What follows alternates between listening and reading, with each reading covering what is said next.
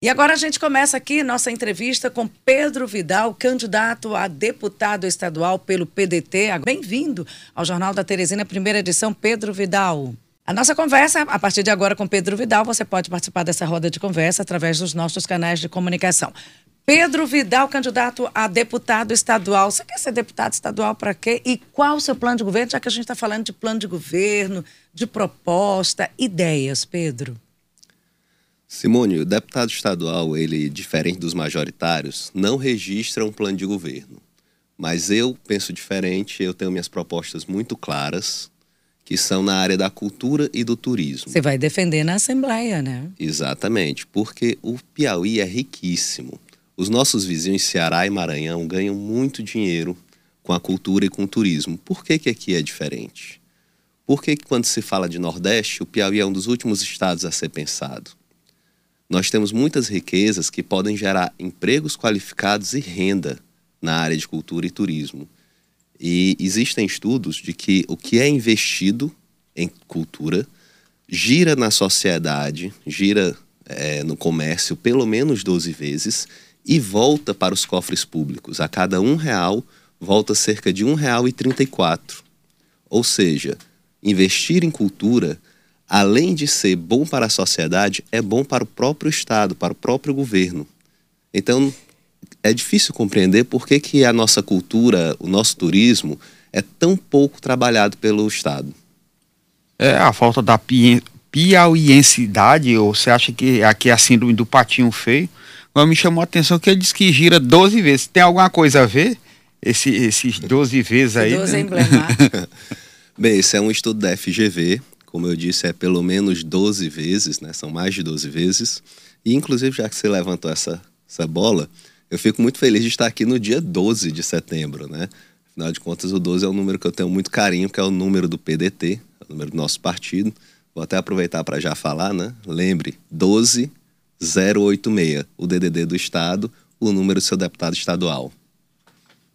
Agora, é, Pedro, não é a primeira vez que você se candidata, a gente já conhece você de outros pleitos. O que, que te motiva a, a, a, estar na política, a participar desse processo? Outro pleito, Simone. Na verdade, eu fui candidato a, a vereador da cidade de Teresina e com uma pauta muito similar. Né? É uma caminhada que eu venho aprofundando na área da cultura e agora agregando o turismo também, que é outra fonte de geração de renda que é pouco explorada. Mas o que acontece, as pessoas perguntam como você entrou para as artes, como você entrou para a política. Eu, na verdade, não, não entrei é, de forma pensada, de uma escolha. As coisas foram acontecendo. Eu tenho um projeto chamado Sertão, que é uma exposição itinerante sobre o orgulho de ser piauiense, né, sobre o orgulho de ser sertanejo, de ser do Nordeste, que tem show de música, tem oficina de expressão artística com crianças e a exposição em si das obras e memorabilia, né, que são mobílias com, com memória afetiva do sertão. E ao desenvolver esse projeto, eu fui me deparando com algumas questões no, nas viagens pelo estado e vendo a diferença nos nossos vizinhos, né? Porque também levei para o Ceará essa exposição. E por conta dessas diversas necessidades das pessoas chegarem até mim questionando a respeito de políticas públicas, principalmente a respeito do CIEC, que eu fui selecionado no CIEC 2019 e agora no 2020, eu acabei estudando mais a respeito, me aprofundando. Hoje, faço mestrado em ciência política aqui na UFP, então foi um processo natural, não foi uma, uma escolha do dia para a noite, mas sim algo que foi acontecendo aos poucos, foi acontecendo e me absorvendo, como diz Caetano. Pedro, é, é, como você já tem um conhecimento da teoria da academia e agora também já está militando na prática na política, o que você tem visto em relação a essa disputa você, como é que você considera a quantidade de candidatos que nós temos para disputar as vagas? Aqui nós temos mais de 400 candidatos no, no geral. Nós é, temos 209 candidatos a deputado a, estadual. A estadual. Mas, o que é que lhe como a Simone falou, que Para te poucas vagas na motiva Assembleia. Aí e dá uma como é que você está vendo essa situação para essa disputa? Olha, nós temos, como disse, 209 candidatos para 30 vagas. É, esse final de semana teve um concurso público do TJ. Eu acredito que a concorrência ela era mais de 2 mil para uma vaga. Então, o que interessa não é a quantidade, mas sim a qualidade. É romper com velhos paradigmas, com uma política tacanha que é hereditária, passa de pai para filho. Inclusive, sobre o desafio. Um amigo que trabalha com pesquisa, você sabe que tem dois tipos de pesquisa, né? A estimulada e a espontânea. A estimulada você pergunta entre candidato tal e tal, quem é que você vota? Na espontânea, a pessoa tem que manifestar em quem que ela vota, né? Muitas vezes ela não diz o nome do candidato, mas é, eu voto na filha de fulano, voto no filho de cicrano. Então isso mostra como a nossa política, infelizmente, está ligada a uma oligarquia familiar, o que é muito prejudicial, porque nós precisamos focar nas ideias, nos projetos, e não num DNA que não existe essa, esse DNA político, não, uma boa atuação política não passa de pai para filho. Mandato hereditário? O mandato hereditário, isso tem de ser combatido. E outra coisa, você sabe das desigualdades de concorrência, né? A gente estava até falando mais cedo que alguns candidatos recebem mais de 100 vezes o que outros recebem, sendo que alguns sequer têm recurso para poder trabalhar. Como, como furar essa bolha, né, uma expressão que você usou, como né, dialogar e como repassar essas ideias dentro dessa disparidade de oportunidade, eu vou chamar de, de estrutura. Vamos transformar em como voto, né, dialogar Simone? com esse eleitor, Pedro? Olha, você como comunicadora, jornalista, assessora de imprensa, se tiver uma fórmula mágica, eu peço que compartilhe. Não, eu digo assim, como você está fazendo, Eu- como você está atuando, como você está se desenrolando nesse período de campanha, que é esse momento em que você coloca essas ideias para tentar conquistar o voto. Nós estamos nesse período de A- conquistar o voto. Até porque ele é publicitário também e é cientista político, então ele tem um conhecimento, conhecimento. mais Como você tá fazendo engendrado aí das coisas. Bem, eu tenho gasto muita sola de sapato. Eu tenho é, viajado, minha família, eu sou aqui de Teresina, nasci em Teresina, na, na Dona Evangelina Rosa, mas minha família parte é de Batalha, outra parte de Piracuruca. Então, aproveitando conhecidos de infância, eu fui até Batalha, Piracuruca, Esperantina, para poder transmitir a mensagem, falar de projeto. Da mesma forma, fiz aqui no interior de José de Freitas, interior de Teresina e também pelos bairros de Teresina.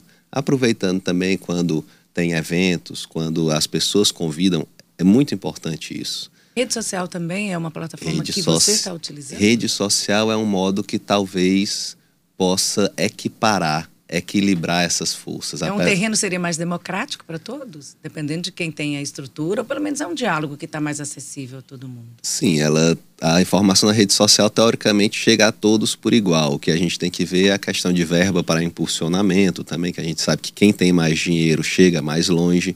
Eu digo, Simone, que o braço da- do cidadão, né, porque como cidadão nós também somos seres políticos. O cidadão ele tem o direito e até o dever de se envolver politicamente, de fiscalizar o poder público, e é uma atuação que eu tenho feito junto à cultura, fiscalizando o edital de os editais de cultura que temos aqui no Piauí. Então, como cidadão, o nosso braço tem um alcance limitado. Como deputado estadual, com uma equipe, com recursos, esse alcance vai mais longe.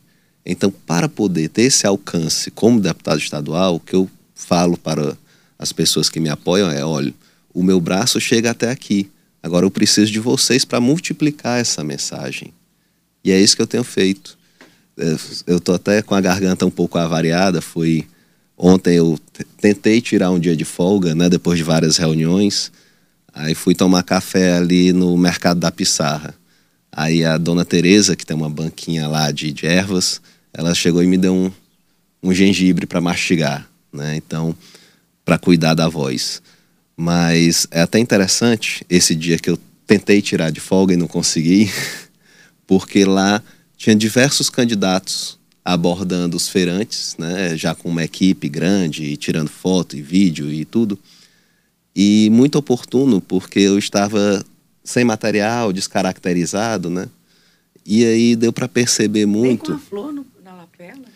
Eu estava de folga Eu, eu Ah, tentei, aí a eu tentei tirar uma folga. folga. É, a, a minha rosa tava de folga, que eu uso aqui no peito sempre. Eu até falo brincando, se eu estiver com a rosa no peito é porque eu estou trabalhando como político, Olha né? E, e aí foi muito interessante, Simone, um outro desafio que eu vi dessa forma foi que as pessoas estão muito desiludidas com a política. Porque quando o candidato chega lá caracterizado com a equipe, é recebido com abraços e tal, a pessoa recebe o santinho, depois guarda. Tem uns que infelizmente ainda perguntam, deputado, pode me dar aqui alguma coisa e tudo. Aí eu brinco, digo, olha, eu não posso, porque você sabe, é crime eleitoral. Não, não posso por isso, não posso também porque eu não tenho. Mas se alguém lhe oferecer, aceite. Aceite, mas não vote nele. Porque aquilo que ele lhe deu, ele deu para centenas de outros. E de onde é que ele vai tirar isso?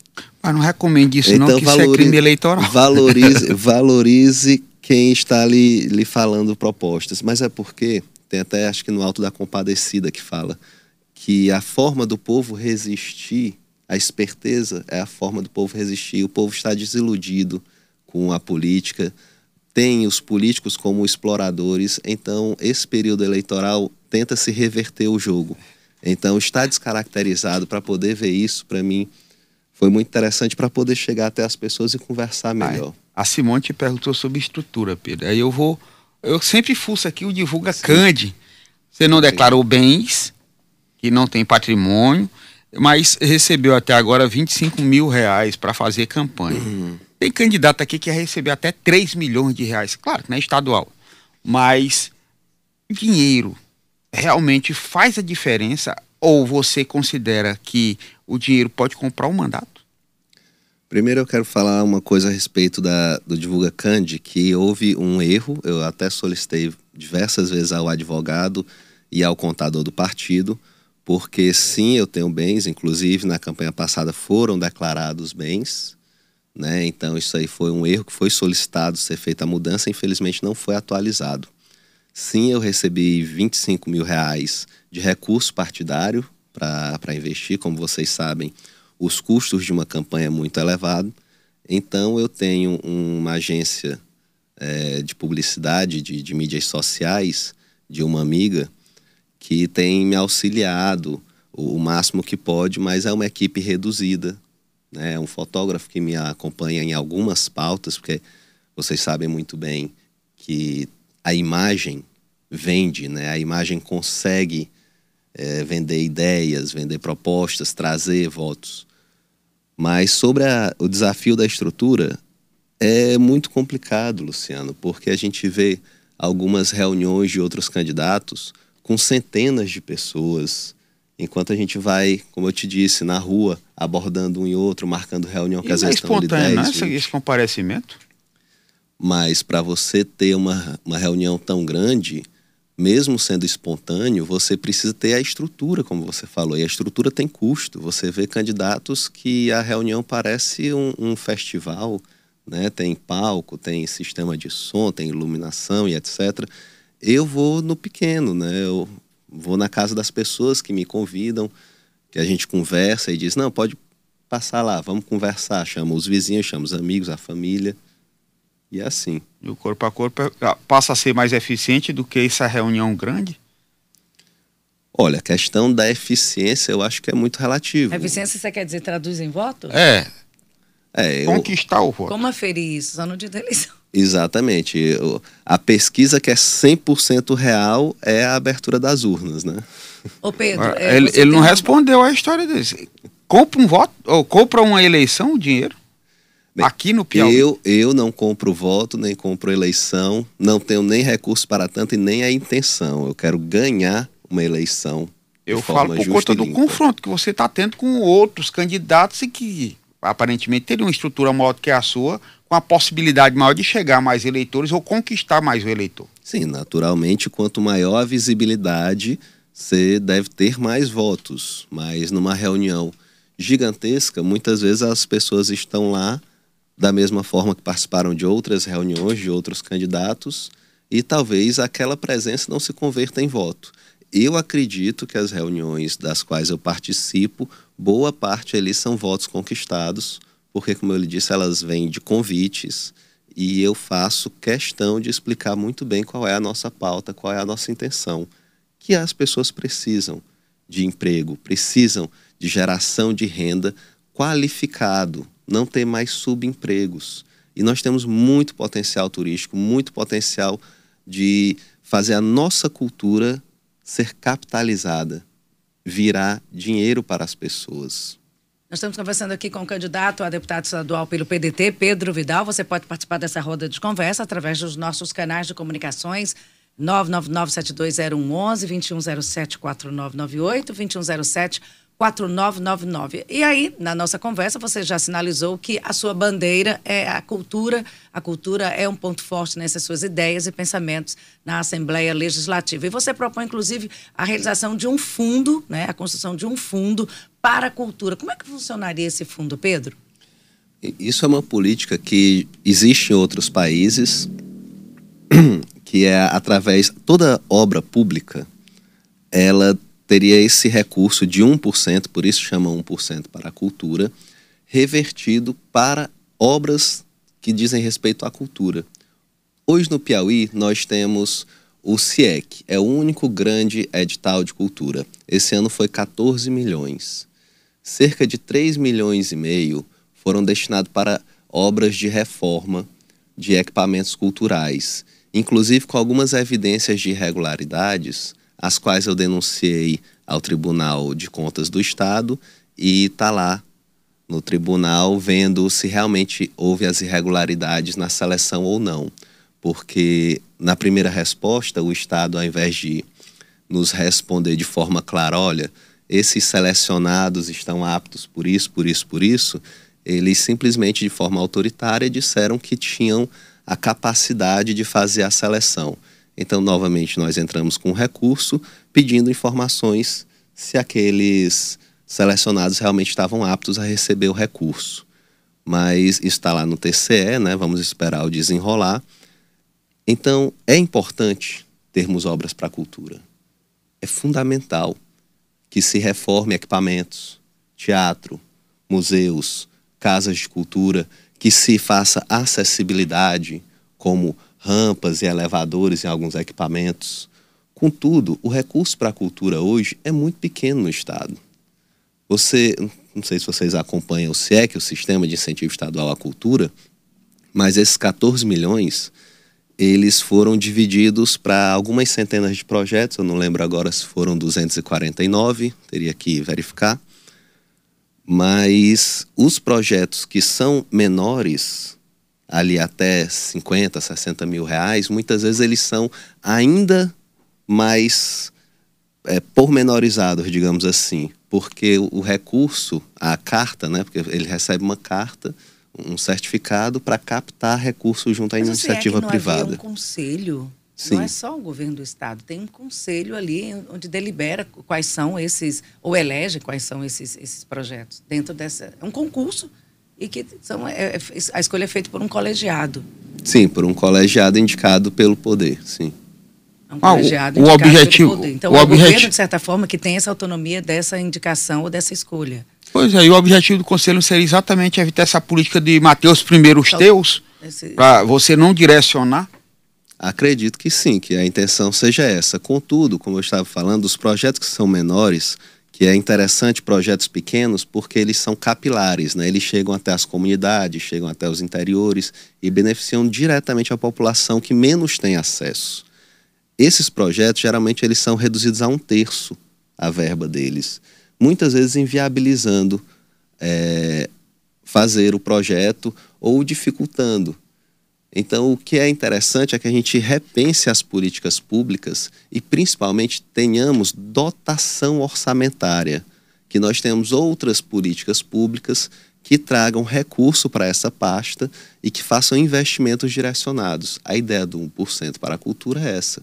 Quando se construir, por exemplo, uma ponte que custa alguns milhões de reais ao poder público, 1% daquela obra, o recurso dela vai ser destinado para esse fundo que especificamente serve, servirá para reformar é, casas de cultura, Mas o fundo teatros. gerido dentro da Secretaria de Cultura. Sim. Dentro da Secretaria. A ideia é aumentar o, o, contingente, aumentar a verba que a Secretaria de Cultura tem acesso para poder fazer mais.